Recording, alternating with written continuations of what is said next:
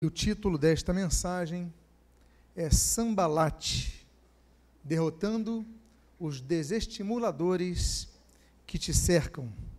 Eu convido a que você abra a sua Bíblia no livro de Neemias, capítulo de número 4. E eu convido que você fique de pé ao encontrar o texto do capítulo 4 no seu verso primeiro, enquanto você procura, Neemias, ele atuou no ano de 445 a.C. O seu nome, Neemiah, conforto de Iá, de Yahvé, de Jeová, de Deus. E é um homem, ele era filho de Ananias, de Acalias, irmão de Ananias, e Anani era copeiro de Artaxerxes na cidade de Suzã exatamente a cidade onde o profeta Daniel morrera 150 anos antes. Ele ora, ele sofre por ver Jerusalém abandonada, ele intercede ao rei e ele consegue autorização e apoio do rei Artaxerxes para voltar a Israel e reconstruir os muros. Ele o faz em 52 dias. Depois disso, ele então se torna governador ali em Jerusalém, na região da Judéia. Aliás, ele era da tribo judá, ele era judeu. E ali, ele, então, ele fica como governador por 12 anos. Depois de 12 anos como governador, sendo um homem humilde, ele é chamado de volta para ser copeiro do rei. E ele atende a este chamado, depois de 12 anos como governador, voltando à sua função como copeiro. Todos encontraram o texto eu gostaria de ler então o versículo de número 1. E diz a palavra de Deus, na primeira parte do versículo de número 1. Eu vou pedir que fiquem atentos aqui ao slide, por favor.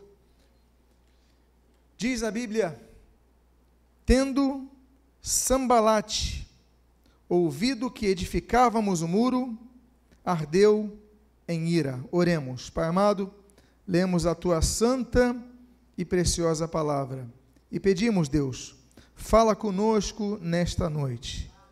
Fortalece a nossa vida, restaura a nossa fé, levanta o que está caído e dá direção a cada um de nós. E isto é o que nós pedimos, agradecidos em nome de Jesus. Amém. E amém. Os irmãos podem tomar os seus assentos. A primeira coisa que nós vamos verificar nesta noite é que nós devemos nos preparar para enfrentarmos pressão, se quisermos construir algo. Esse homem ele volta para Jerusalém para reconstruir os muros. E a Bíblia diz que quando um homem que estava naquela redondeza, naquela região, soube que eles estavam levantando o muro, esse homem chamado Sambalate se ardeu em ira. A Bíblia fala em várias oportunidades sobre a ira. A Bíblia diz: irai-vos, mas não pequeis, no Salmo de número 4, e assim nós também vemos no livro de Efésios, capítulo 4. Portanto, nós podemos nos irar ainda assim não pecar. Entretanto, o Senhor Jesus, ele diz no Evangelho de Mateus, capítulo 5, que se nós nos irarmos com um irmão sem motivo, nós seremos julgados. Por causa disso, ainda que possamos não pecar, se a ira não for controlada, nós pecamos. É por isso que o Salmo 37 diz: Olha, abandona a ira, abandona a ira. Nós devemos abandonar a ira. Por isso que a Bíblia diz em Romanos capítulo de número 12, que nós devemos dar, dar, deixar lugar à ira, não devemos nos irar, alimentar a ira. É muito interessante que Sambalate era um homem que habitava ali, e quando ele sabe que estão construindo os muros, ele fica furioso. O que, que tem a ver os muros abandonados com a fúria desse homem? Enquanto estavam abandonados, esse homem estava tranquilo, agora estão construindo algo, ele fica irado. há pessoas que se iram contra nós porque nós estamos construindo algo. Nós começamos a construir algo e se iram contra nós, nós não entendemos o porquê disso. Há pais que ficam preocupados com. É muito interessante que uma vez eu recebi um, um, uns pais de um jovem que se converteu ao Senhor Jesus. Esse jovem tinha uma vida muito errada na sua, na sua rotina, vivia nas noites, começou a se envolver com drogas e começou então a se envolver com tóxico, ficar independente químico, não chegava no horário em casa, às vezes não chegava na madrugada na sua casa e quando chegava no outro dia, os pais ficavam preocupados. Eles disseram: estamos, ficávamos preocupados, nosso filho. Mas quando o filho se converteu ao Senhor Jesus, ele abandonou as drogas, ele deixou de passar as madrugadas em tantas casas diferentes. Mas porque ele se converteu, os pais chegaram irados aqui. Você está fazendo a cabeça do meu filho, você está manipulando o meu filho. Eu falei: então, vocês ficam só preocupados quando seu filho não dorme em casa quando fica dormindo na casa de mulheres variadas, quando fica a noite inteira bebendo, vocês só ficam preocupados. Mas quando ele se converte, vocês ficam irados, tem alguma coisa errada. Os nossos conceitos estão todos errados. Ele está vindo para a igreja, a vida dele está sendo transformada, ele está sendo regrado, ele está sendo educado. O que ele parece que não foi na vida. E agora vocês ficam irados. Amados irmãos, quando nós estamos construindo coisas em nossas vidas, saiba de um, de um detalhe: o inimigo vai ficar irado. É preferível que você não saia da sua, da sua rotina de pecado, porque se você decidir romper com o pecado, o inferno vai se levantar em ira contra a sua vida. E a primeira coisa que nós aprendemos é isso. Eu coloquei o nome em hebraico Sambalat, que Sambalat significa força em hebraico. Esse homem, o nome dele era força. Quando nós queremos abandonar uma, uma postura de passividade, ah, eu vou deixar Jerusalém com os muros destruídos. Ele não faz nada, mas quando começamos a nos santificar, a buscar fazer a vontade de Deus, parece que o inferno se levanta. Você começa a ir mais na igreja, parece que a perseguição aumenta. Você começa a fazer as coisas de maneira certa, não, eu vou fazer tudo direitinho, parece que as coisas pioram. E você pensa, devia ser o contrário. Eu estou começando a fazer as, fazer as coisas certas para Deus. Deus devia então dar um caminho mais tranquilo, mas parece que as coisas pioram. Por que, que pioram? Porque Satanás é nosso inimigo, ele quer nos desestimular, ele quer nos destruir e ele levanta pessoas com força para nos desestimular. Levanta sambalates para isso. E o texto continua dizendo: Esse indignou muito e se indignou muito. Amados irmãos, a Bíblia fala sobre vários casos de indignação. A Bíblia diz, por exemplo, que o rei Acabe, em 1 Reis, capítulo número 21, ele ficou indignado quando Nabote se negou a vender a sua vinha. Nós vemos em 2 Reis, capítulo número 5, que o Namã, o general sírio Namã, ficou indignado quando o profeta disse para que ele mergulhasse sete vezes no rio Jordão. Nós ficamos impressionados com o orgulho desse homem. Ele era leproso, ele ia morrer. O profeta fala: mergulha sete vezes. Ele fala: mas na minha terra tem rios mais limpos que Jordão. Eu não vou fazer isso. E aí, meus amados irmãos, nós ficamos impressionados como orgulho deixa pessoas indignadas. Deus muitas vezes nos leva a situações de humilhação. A Bíblia diz em Deuteronômio, capítulo número 8, que Deus nos leva ao deserto para nos humilhar. Deus muitas vezes permite que passemos por situações humilhantes, para que Ele forme o nosso caráter cristão, Ele nos molde, mas nós não queremos descer a isso. Começamos a nos envolver com a obra de Deus, aí vem perseguição, aí vem desemprego, aí vem crise na família, aí vem muitas coisas. Parece que o inferno está levantando-se e tudo isso acontece para que você desista, para que você abandone a Deus, como foi o caso da mulher de Jó.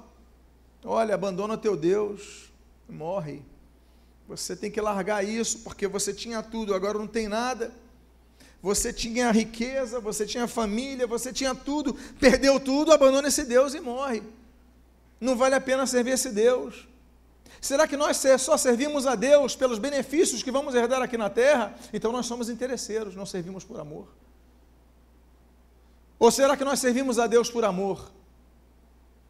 No casamento se faz um voto, os noivos fazem um voto.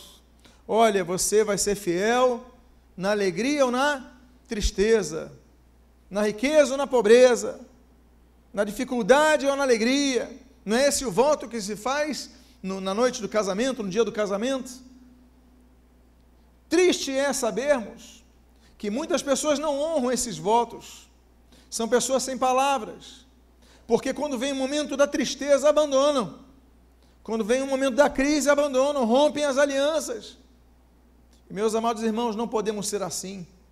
Nós devemos ser humildes, permitir que Deus nos trabalhe como acabou trabalhando na vida de Naamã, ele foi curado.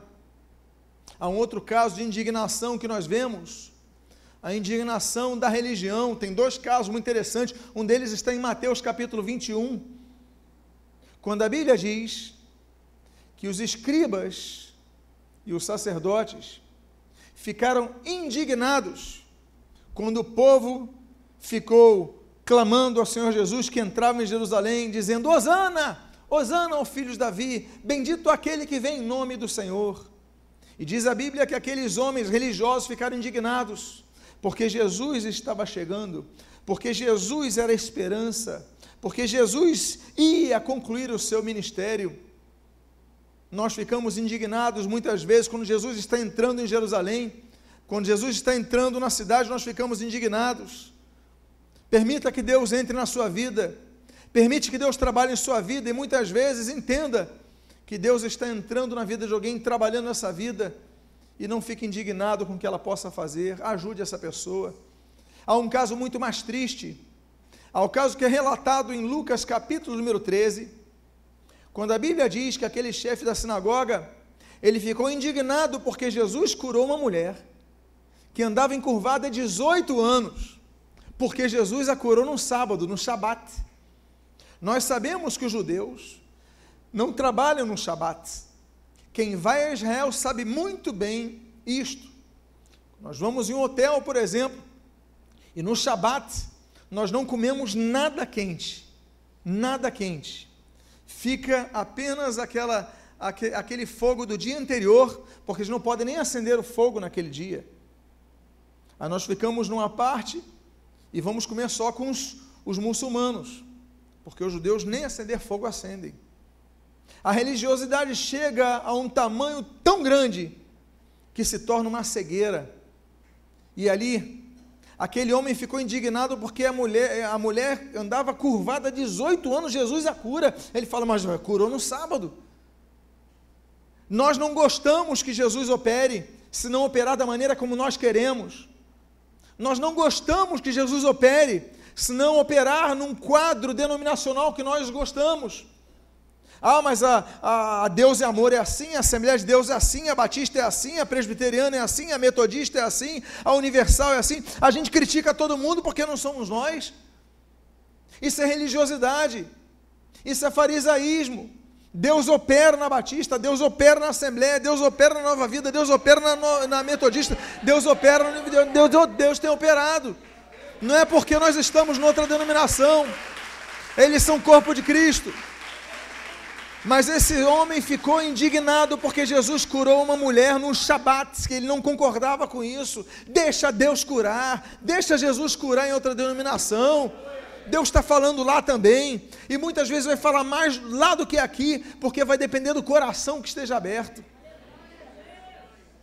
Mas esse homem ficou indignado demonstrou indignação, meus amados irmãos, mas Neemias, ele continuou firme em seu propósito.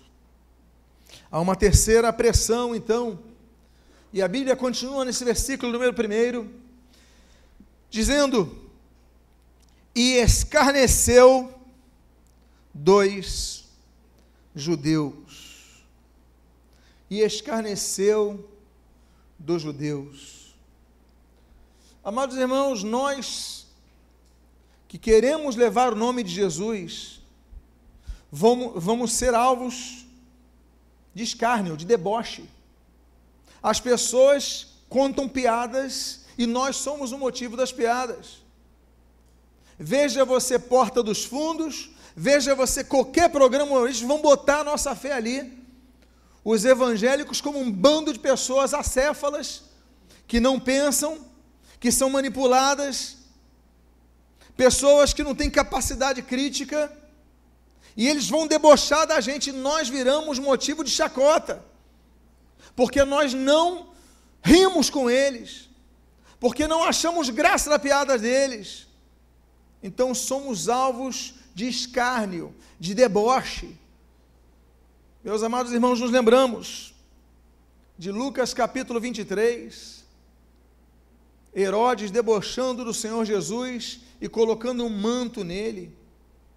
A Bíblia diz, em segunda carta, na segunda carta de Pedro, capítulo número 3, que um dos sinais dos finais dos tempos, sobre o qual assunto esse que estou voltando a trabalhar para ano que vem dessa série, um dos, um dos grandes sinais é o escárnio dos últimos tempos. Nós estamos vivendo os últimos tempos. Nunca a igreja foi tão perseguida. Meus amados irmãos, nós temos uma fé, as pessoas querem pisar na nossa fé.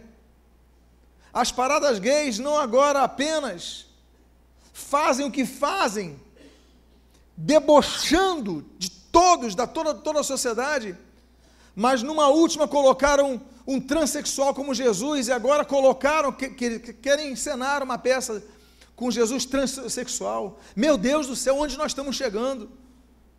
Não tem mais limites a sociedade. Não tem. É escárnio, escárnio, escárnio nossa fé. A Bíblia diz que esses homens estavam escarnecendo, por isso que a Bíblia diz, no primeiro capítulo do livro de Salmos, olha, bem-aventurado é aquele que não se assenta na roda dos escarnecedores. Eu não me sento na roda dos escarnecedores.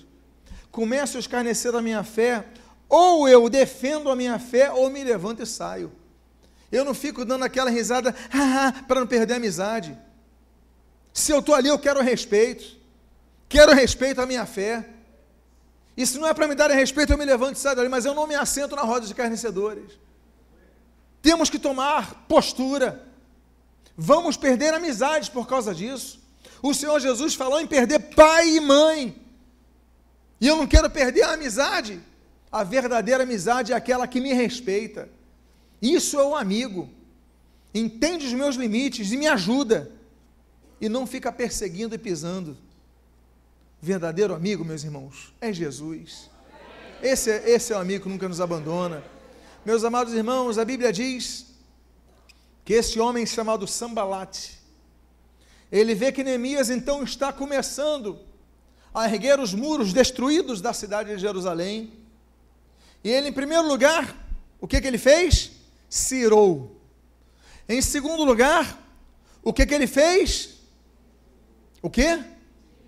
Ficou indignado. Em terceiro lugar, ele escarneceu.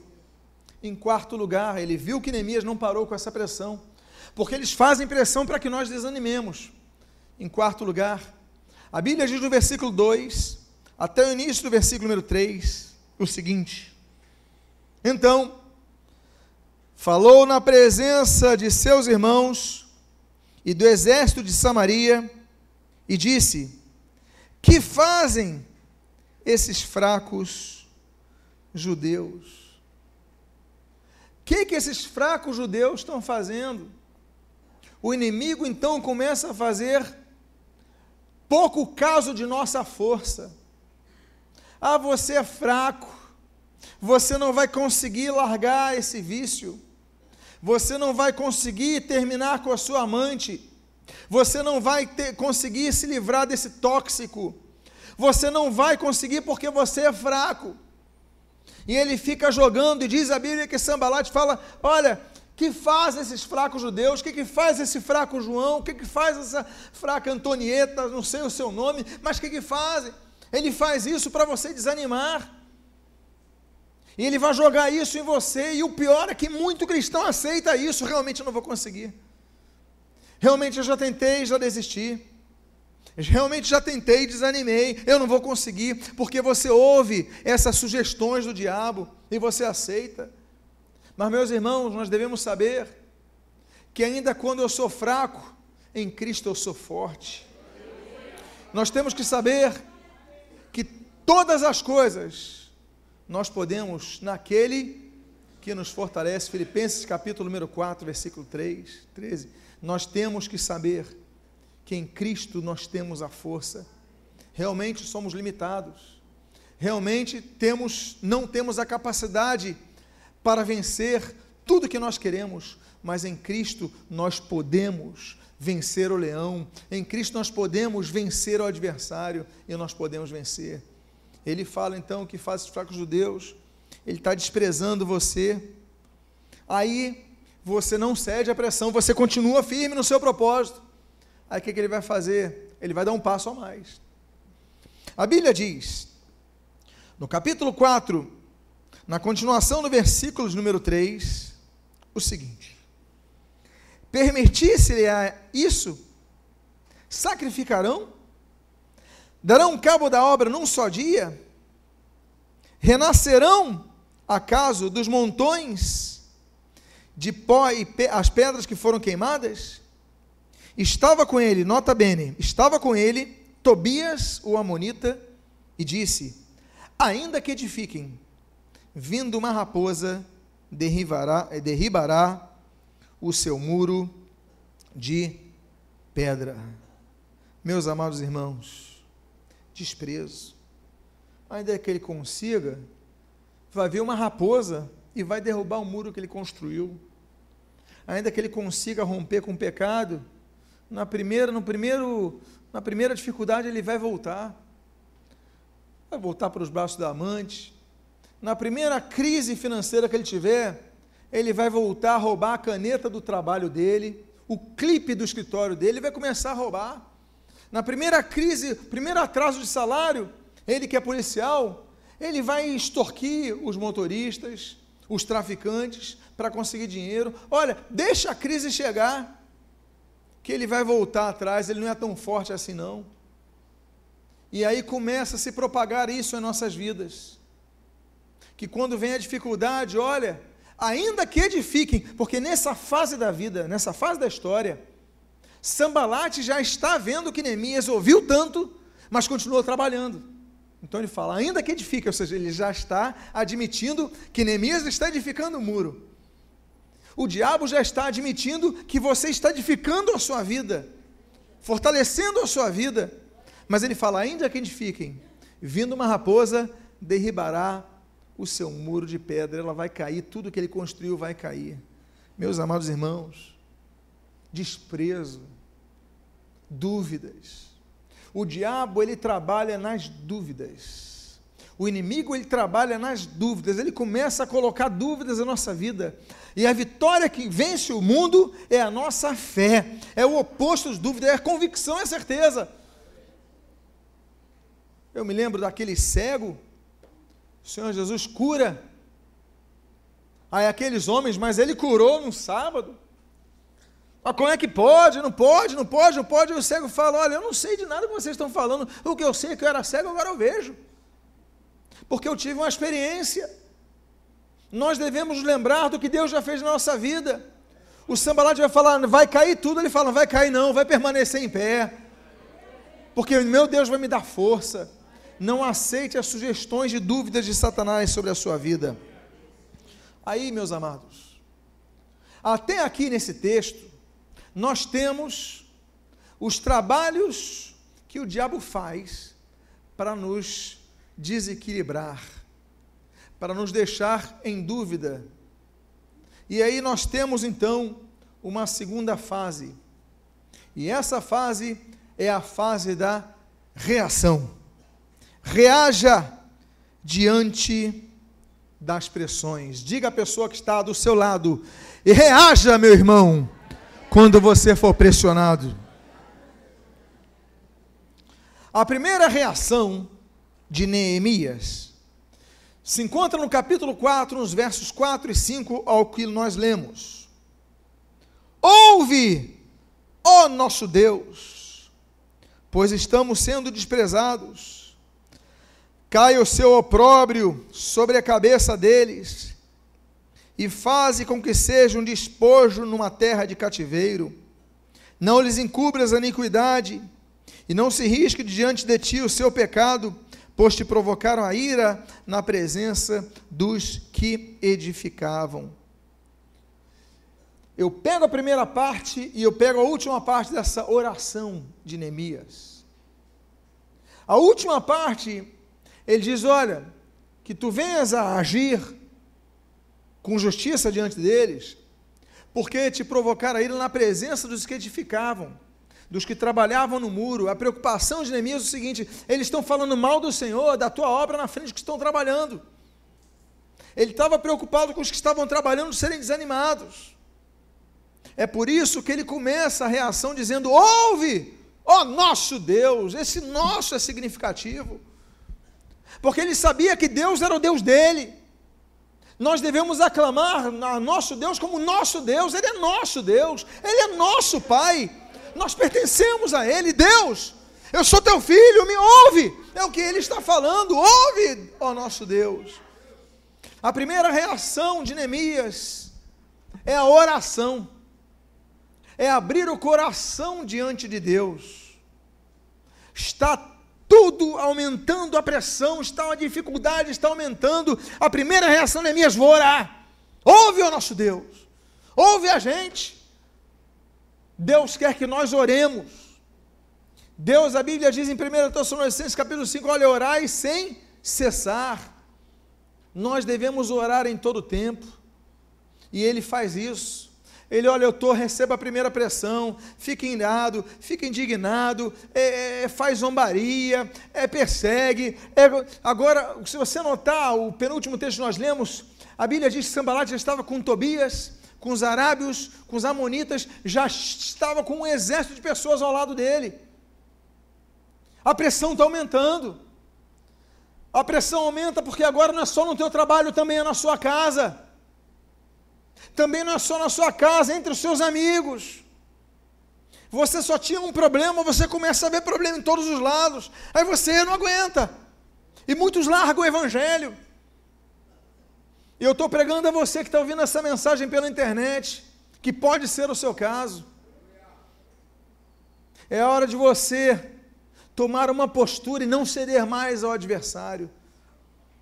E a Bíblia então traz a segunda reação.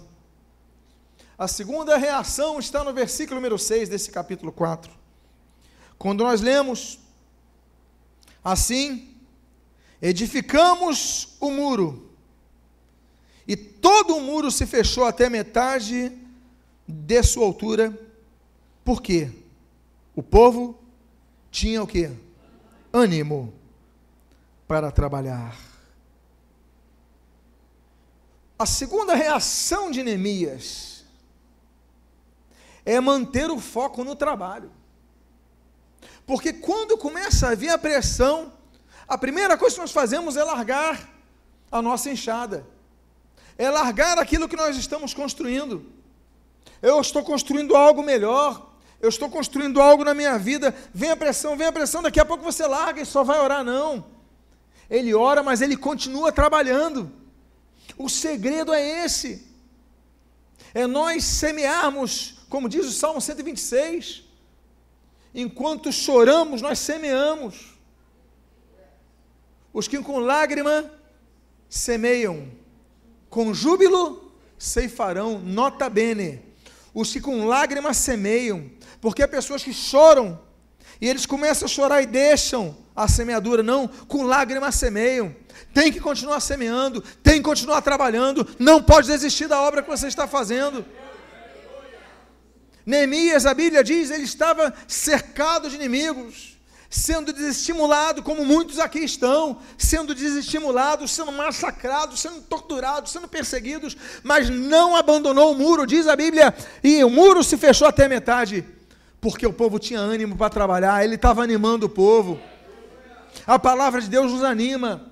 A palavra de Deus nos fortalece. Meus amados irmãos, hoje é um dia muito especial para nós brasileiros. Muito especial porque hoje, dia 10 de junho de 2018, nós celebramos 70 anos da Sociedade Bíblica do Brasil. A Bíblia no Brasil ela era impressa pelas sociedades bíblicas estrangeiras. Nós temos a versão revista e corrigida, que ela foi lançada em 1898 pela Sociedade Bíblica Britânica e Estrangeira e a Sociedade Bíblica Americana. Em 1917, estou aí naquele período, então, abrangendo a Revolução Russa, para você se localizar um pouco. Nós temos, então, o lançamento da tradução brasileira da Bíblia. É uma tradução que é feita independente, de forma independente da revista corrigida, e se contratam grandes vernaculistas brasileiros, como Rui Barbosa, Heráclito é, Graça, é, o, o Veríssimo, se contratam grandes homens para ajudar nessa tradução, e é uma tradução primorosa no português. Mas precisava de novas revisões. Então, as igrejas evangélicas brasileiras entendem que precisavam fazer um novo trabalho. E se tem um projeto, o projeto de fazer uma nova versão atualizada, revista atualizada. Esse projeto começa a ser feito, elaborado. Mas para isso surge então a ideia: precisamos ter uma sociedade bíblica do Brasil. E as igrejas se unem nesse propósito. E aí nós temos então amados irmãos, o lançamento, depois de inaugurada a Sociedade Bíblica do Brasil em 1948, isso no pós-guerra, para você se localizar, nós temos o lançamento da versão da Bíblia Almeida, revista atualizada, 1959. Aí a Bíblia é lançada no Brasil e hoje nós celebramos 70 anos. Eu falo de várias revoluções, de várias dificuldades, o Brasil no pós-guerra, Getúlio Vargas, que tinha uma política ambígua entre se decidir pelos nazistas, e ele que era sulista, sabia a força que o nazismo penetrou no sul do Brasil, e ceder às propostas americanas, na negociação com a siderúrgica aqui em Volta Redonda, os americanos compram o apoio brasileiro, e graças a Deus, o Brasil caminha no, no, no padrão bom. O Brasil então começa a se erguer. A sociedade deixa de ser cafeicultora, a sociedade deixa de ser agropecuária, começa a se industrializar. O Brasil cresce. O Brasil vai tomando um caminho melhor nessa última fase de Vargas. Mas o fato é que, mesmo na crise, o povo começa a trabalhar. Mesmo na crise, surge uma sociedade bíblica do Brasil. A sociedade bíblica do Brasil, ela hoje é a maior distribuidora de Bíblias do mundo. Nós ultrapassamos as sociedades bíblicas da Coreia, nós ultrapassamos a sociedade bíblica dos Estados Unidos em impressões de Bíblia. Nós distribuímos Bíblias para mais de 200, 200 regiões do mundo. É uma força muito grande que nós temos. E nasceu com um sonho. E hoje nós celebramos 70 anos desse sonho. Por que, que isso acontece no pós-guerra? Porque o povo tinha ânimo para trabalhar. Por que, que isso acontece no desemprego? Porque o povo tinha ânimo para trabalhar. Por que, que isso acontece na enfermidade? Porque o povo tinha ânimo para trabalhar. Nós não podemos deixar de trabalhar. Ainda que choremos, trabalhemos para o Senhor. Ainda que passemos dificuldades, trabalhemos para o Senhor. A Bíblia diz: aquele, pois, que põe a mão no arado e olha para trás, Lucas capítulo 9, não é apto para o reino de Deus. É por isso que a Bíblia diz em Mateus capítulo 9 que nós devemos orar para que Deus levante trabalhadores para a sua seara, pois faltam trabalhadores para a sua seara. Por isso que a Bíblia diz, no próprio Evangelho de João: Trabalhai, pois, enquanto é dia, pois a noite vem quando não se pode trabalhar. Eles trabalhavam, apesar da pressão, trabalhavam. Você que foi chamado para servir a Jesus, pode estar passando a situação que você passe. Continue trabalhando, porque Deus vai honrar a sua vida, Deus vai abençoar a sua vida. Eu tenho dificuldades, eu tenho limitações. Trabalha para Jesus, não tira a mão do arado, não olhe para trás, porque Deus tem algo para a sua vida. trabalhe para Jesus. Aí nós entramos então numa terceira parte. E essa terceira parte é: o inimigo não descansará enquanto você não completar o seu projeto. A pressão vai ser ainda mais intensa. Ele tentou te desanimar, você não desistiu. Você permaneceu firme, diz o último texto que nós lemos. O muro se levantou até a metade. Aí você fala: bom, como o muro levantou até a metade, o inimigo vai deixar de me atacar, porque já cheguei na metade. Lê do engano. A Bíblia diz, no versículo número 7, no versículo número 8, o que segue. Mas, ouvindo Sambalate e Tobias, os arábios, os amonitas e os asdoditas, olha já quantos, que a reparação dos muros de Jerusalém ia avante, e que já se começavam a fechar-lhe as brechas, ficaram sobremodo irados. E diz a Bíblia, nesse versículo 8: Ajuntaram-se todos de comum acordo para virem o que? Atacar Jerusalém e suscitar confusão ali. Se juntaram todos Sambalate, Tobias, os arábios, as monitas, as doditas, todos se unem para atacar Jerusalém. Aí começa a vir ataque de todos os lados. É o patrão, é o colega do trabalho, é a esposa, é o filho, é o marido, é o primo, é o porteiro, é o síndico. Até o teu cachorro que se bobear vai morder o teu pé quando chegar na tua casa. Tudo começa a se voltar contra você. E você fala, meu Deus, para onde eu vou olhar? É por isso que nós devemos lembrar do Salmo 121, elevo meus olhos para o monte, de onde me virá o socorro? O meu socorro vem do Senhor que criou os céus e a terra. É momento de nós olharmos para o Senhor, mas não é momento de nós desistirmos. O inimigo ele se junta, a pressão aumenta. Enquanto você tiver um projeto de vida, ele vai se levantar. Qual é o teu projeto de vida? É envolvimento maior no ministério? é construção de uma carreira bela, é a compra de um bem que você deseja, qualquer sonho que você tenha, que seja chancelado pelo Senhor, você vai ter inimigos para te desanimar. Aí é a crise, eu estou passando por crise, eu vou fechar meu comércio, se reinventa, meu irmão, se reinventa, começa a vender outra coisa. Na crise, enquanto uns choram, outros vendem lenço de papel e prosperam. Se está chovendo, vem de guarda-chuva. Se está sol, vem de guarda-sol. Mas nós não podemos parar de buscar o nosso sonho. Ah, eu fui reprovado no primeiro vestibular, se matricula na próxima prova. Ah, eu fui reprovado no Detran, se matricula, paga um outro Duda. Ah, eu fui reprovado nisso. Não deixe os teus sonhos, lute por eles. Agora busque alternativas. Porque às vezes você está focando que a alternativa venha por um lado e não vem por ali. Você tem que buscar alternativas. Você não pode se conformar.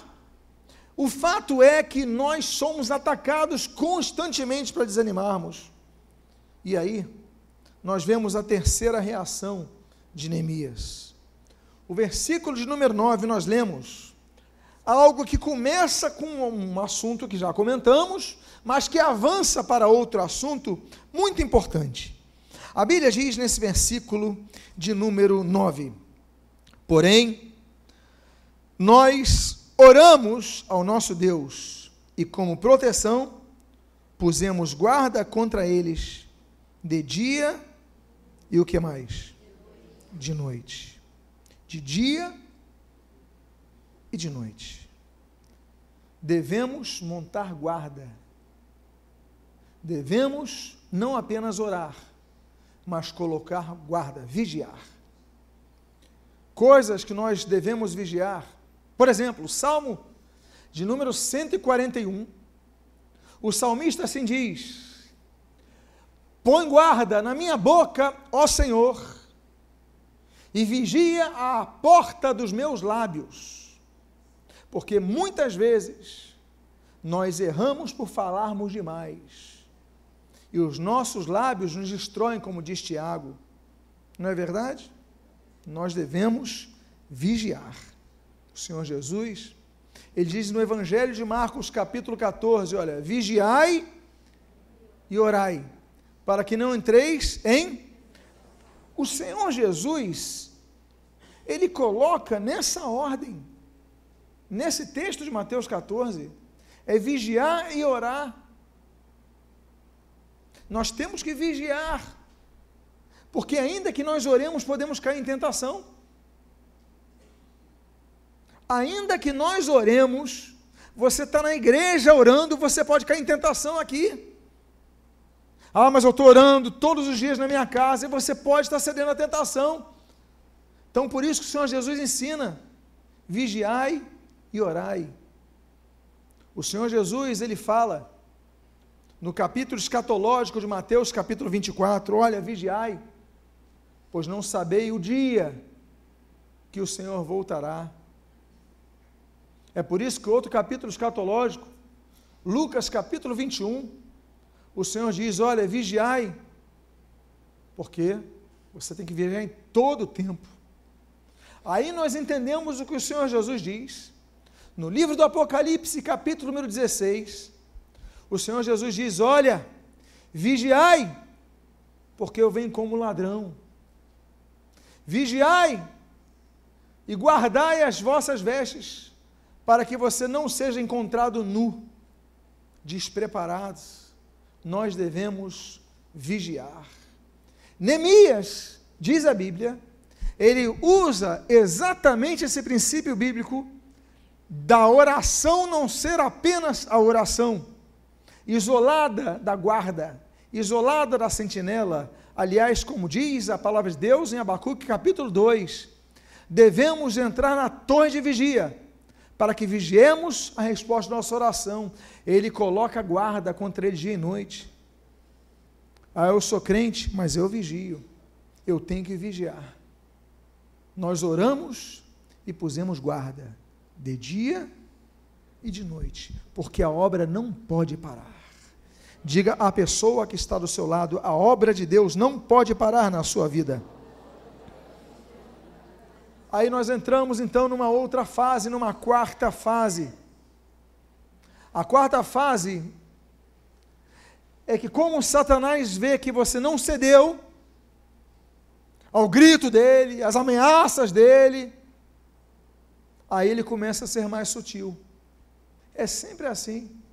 Não ganha no grito, então agora eu vou tentar um estratagema. E aí nós temos o que nós lemos no capítulo 6, e vamos ao versículo 1 até o início do versículo 2.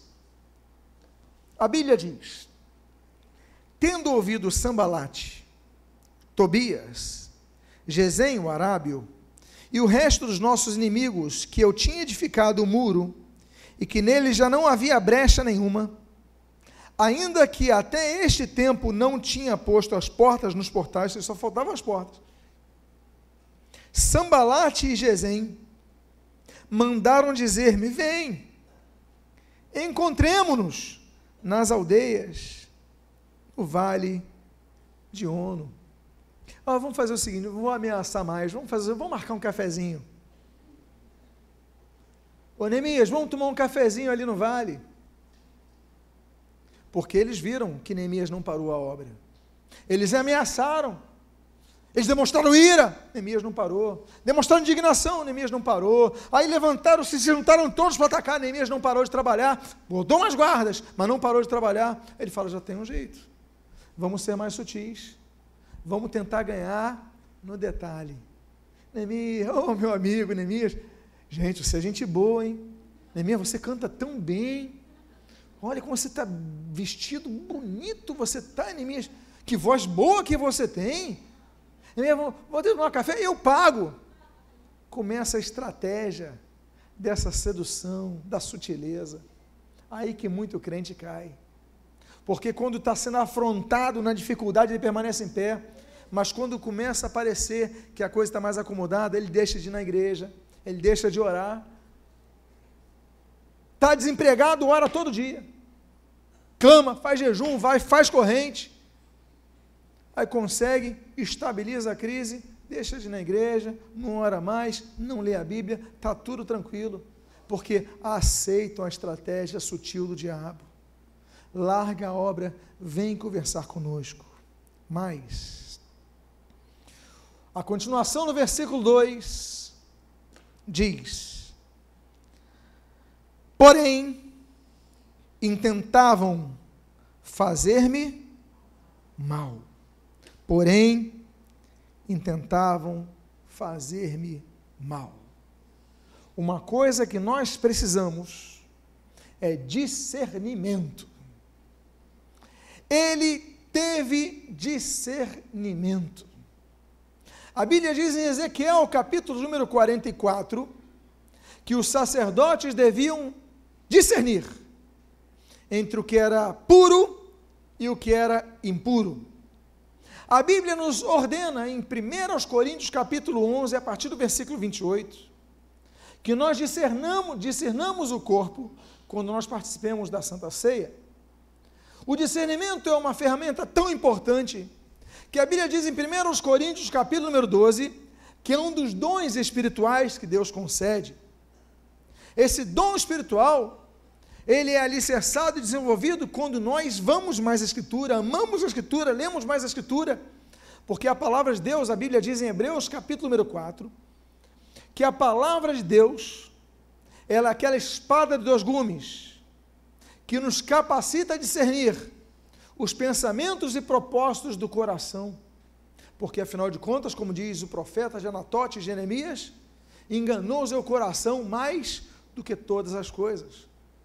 Então nós temos que buscar discernimento. A Bíblia diz, porém, tentarmos fazer mal. Olha, quando o presente for muito bonito, desconfia. Está tudo indo muito tranquilo. Você continua com o teu projeto de construção espiritual, projeto de construção de vida. Está tudo muito bom. Está tá muito bom a coisa, está muito boa a coisa. Se prepara, porque pode ser uma grande armadilha. Por isso, precisamos discernir. Porém, diz o texto, intentavam fazer-me mal. Aí o que, que ele fez? Versículo número 3: Enviei-lhes mensageiros a dizer: Estou fazendo grande obra, de modo que não poderei descer. Por que cessaria a obra enquanto eu a deixasse e fosse ter convosco? Outra coisa que nós aprendemos com esse grande homem chamado Neemias é exatamente o que você acabou de ler. Eu não posso ir porque eu estou fazendo uma grande obra. O momento que ele deixasse, podiam fazer com que a obra parasse mais uma vez. Meus amados irmãos, nós aprendemos com Neemias a manter o foco. Se eu comecei, eu vou concluir. Fala para a pessoa que está do seu lado: se você começou, mantenha o foco para concluir. Não dá pausa. Mantenha o foco, meu irmão. Diga para a pessoa: mantenha o foco. Neemias, ele fala: porque eu cessaria a obra enquanto teria, deixasse para ter convosco? Eu não vou parar de trabalhar. Eu tenho uma obra, eu tenho uma missão. Missão dada é missão cumprida. Eu tenho uma missão, eu vou cumprir. Então não pare porque no meio da missão vão vir atrações e distrações, e nessa você muitas vezes acaba e para. Aí que acontece? Você acha que o inimigo desiste? Diz a Bíblia, no versículo número 4 até o versículo número 7, o seguinte: quatro vezes, vou repetir, quatro vezes me enviaram o mesmo pedido. Eu, porém, lhes dei sempre a mesma resposta. Que homem! Que firmeza! Quatro vezes. Ele falou: Eu dei quatro vezes a mesma resposta. Então Sambalate me enviou pela quinta vez o seu moço, o qual trazia na, na mão uma carta aberta de teor seguinte, do teor seguinte. Entre a gente se ouviu e Gesem diz que tu e os judeus intentais revoltar-vos, por isso reedificais o muro. E segundo se diz, queres ser rei deles. Olha aí, mentira. e puseste profetas para falar a teu respeito de Jerusalém, dizendo: Este é o rei de Judá. Ora, o rei ouvirá isso, segundo essas palavras. Vem, pois, agora e consultemos juntamente. Ele começa a espalhar mentira. Ele começa a espalhar mentira. E ele fala: faz o seguinte, conversa com a gente, está tudo certo, o nome disso é chantagem. Ele começa a te chantagear, seja firme e não largue a mão no arados. Aí, o que que Neemias faz? Que homem esse Neemias, não é verdade, meus irmãos? Que ser humano, quanta lição nós aprendemos com esse homem. E a Bíblia então diz, no versículo 8, no versículo 9: Mandei-lhe dizer, de tudo o que dizes, coisa nenhuma sucedeu. Tudo mentira. Tu, do teu coração é o que inventas. Porque todos eles procuraram atemorizar-nos, dizendo: As tuas mãos largarão a obra e não se efetuará. Agora, pois, ó Deus, fortalece as minhas mãos. Tem uma hora do nosso trabalho que o inimigo não para, que a gente só tem uma coisa a dizer: estou cansado. Para ele chegar nessa hora, é tanto ataque, tanto ataque, aí vai a primeira, aí depois a segunda, terceira, quarta, quinta, mentiras. Fala, Deus, estou cansado. Estou cansado. Fortalece as minhas mãos, ou seja, estou fraco, minhas mãos estão fracas. Tem hora que você está cansado de uma coisa e afeta tudo na sua vida, não é verdade? Afeta o teu humor. Salário atrasado. Você começa a ter seu salário atrasado. As dívidas aumentam. Afeta o teu sono. Você dorme mal. Acorda mal, cheio de compromisso no dia seguinte. Aí começa a responder a tua família. Brigas na casa. Uma coisa lá atrás começa a desencadear um monte de coisa. Violência, tantas coisas. Porque você não aguenta mais. Você fala, eu não aguento mais. Mas nós aprendemos com Neemias.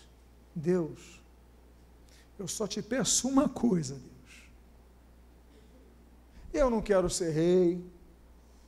Eu não vim aqui para isso, como eles estão dizendo. Eu não quero. A única coisa que eu quero, Deus, é fortalecer as minhas mãos, porque eu quero terminar a minha missão. Neemias, que homem é esse? Que servo de Deus é esse? Deus, eu só te peço uma coisa, Deus. Eu estou fraco. Fortalece mesmo, porque ainda faltam as portas. Você estiver cansado, não desista. Você está ouvindo essa mensagem pela internet, não desista. Apenas peça a Deus, Deus, fortalece as minhas mãos para que eu cumpra a tua missão.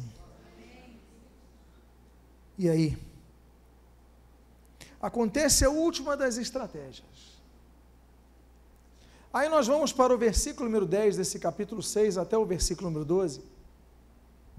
Quando nós vemos que um novo golpe é dado, talvez o mais sutil, talvez o mais engendroso, e a Bíblia diz: Tendo eu ido à casa de Semaías, disse ele: Vamos juntamente aonde?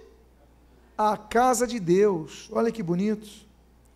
Ao meio do templo. E fechemos as portas do templo, porque de noite virão matar-te. Porém eu disse: Homem, como eu fugiria? E quem há como eu que entre no templo para que viva? De maneira nenhuma entrarei. Então percebi que não era Deus quem o enviara. Tal profecia, era um profeta falou ele contra mim, porque Tobias e Sambalate o subornaram.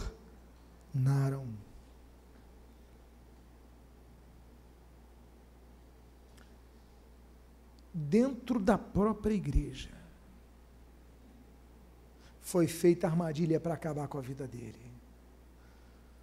O Semaías, profeta, conhecido, judeu, porque Semaia é o nome judaico, do povo dele, fala: vamos lá para o templo, a gente fecha, a gente tranca as portas. Ele ia morrer no templo. Muitas vezes, dentro da própria igreja, há pessoas que são subornadas pelo diabo.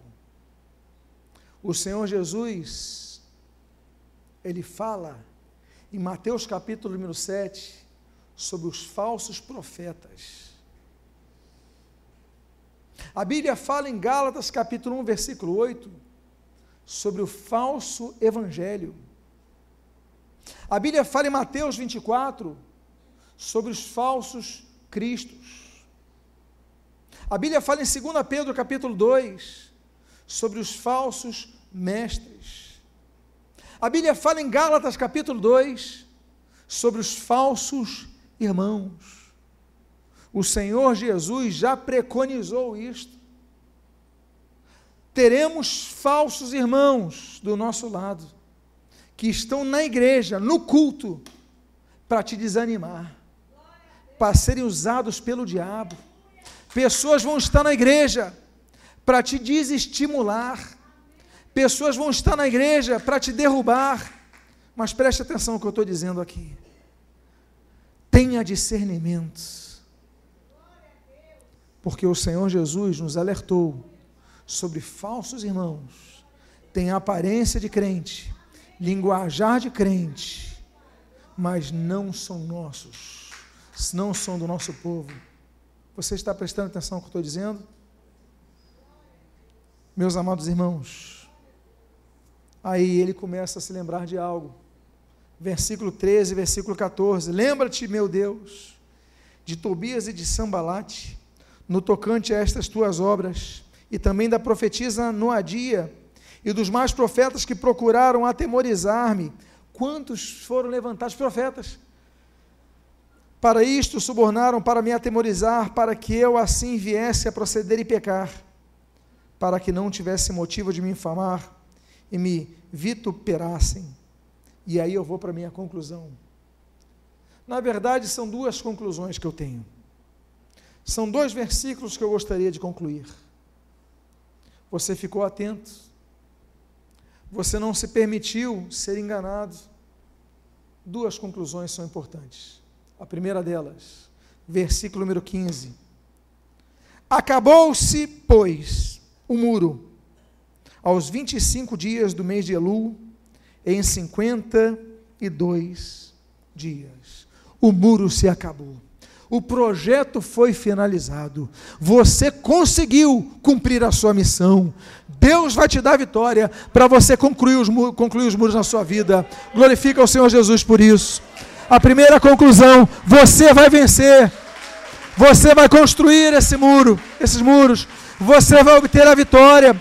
Você vai cumprir a sua missão. Diga à pessoa que está do seu lado: pode demorar 52 dias, mas você vai concluir a sua missão. E a segunda, e último versículo com o qual eu encerro, está no capítulo 6 de Neemias, versículo 16. Sucedeu que, ouvindo todos os nossos inimigos, temeram todos os gentios, nossos circunvizinhos, e decaíram muito no seu próprio conceito, porque reconheceram que por intervenção do nosso Deus é que fizemos essa obra. Eles reconheceram que por intervenção do nosso Deus nós fizemos essa obra. Nós conseguimos, mas Deus é que nos capacitou a chegarmos ao fim. Fiquemos de pé nesse momento. Eu quero fazer duas orações nesta noite. Eu quero convidar a que você fique de pé. E eu quero convidar a seguir a que você feche os seus olhos.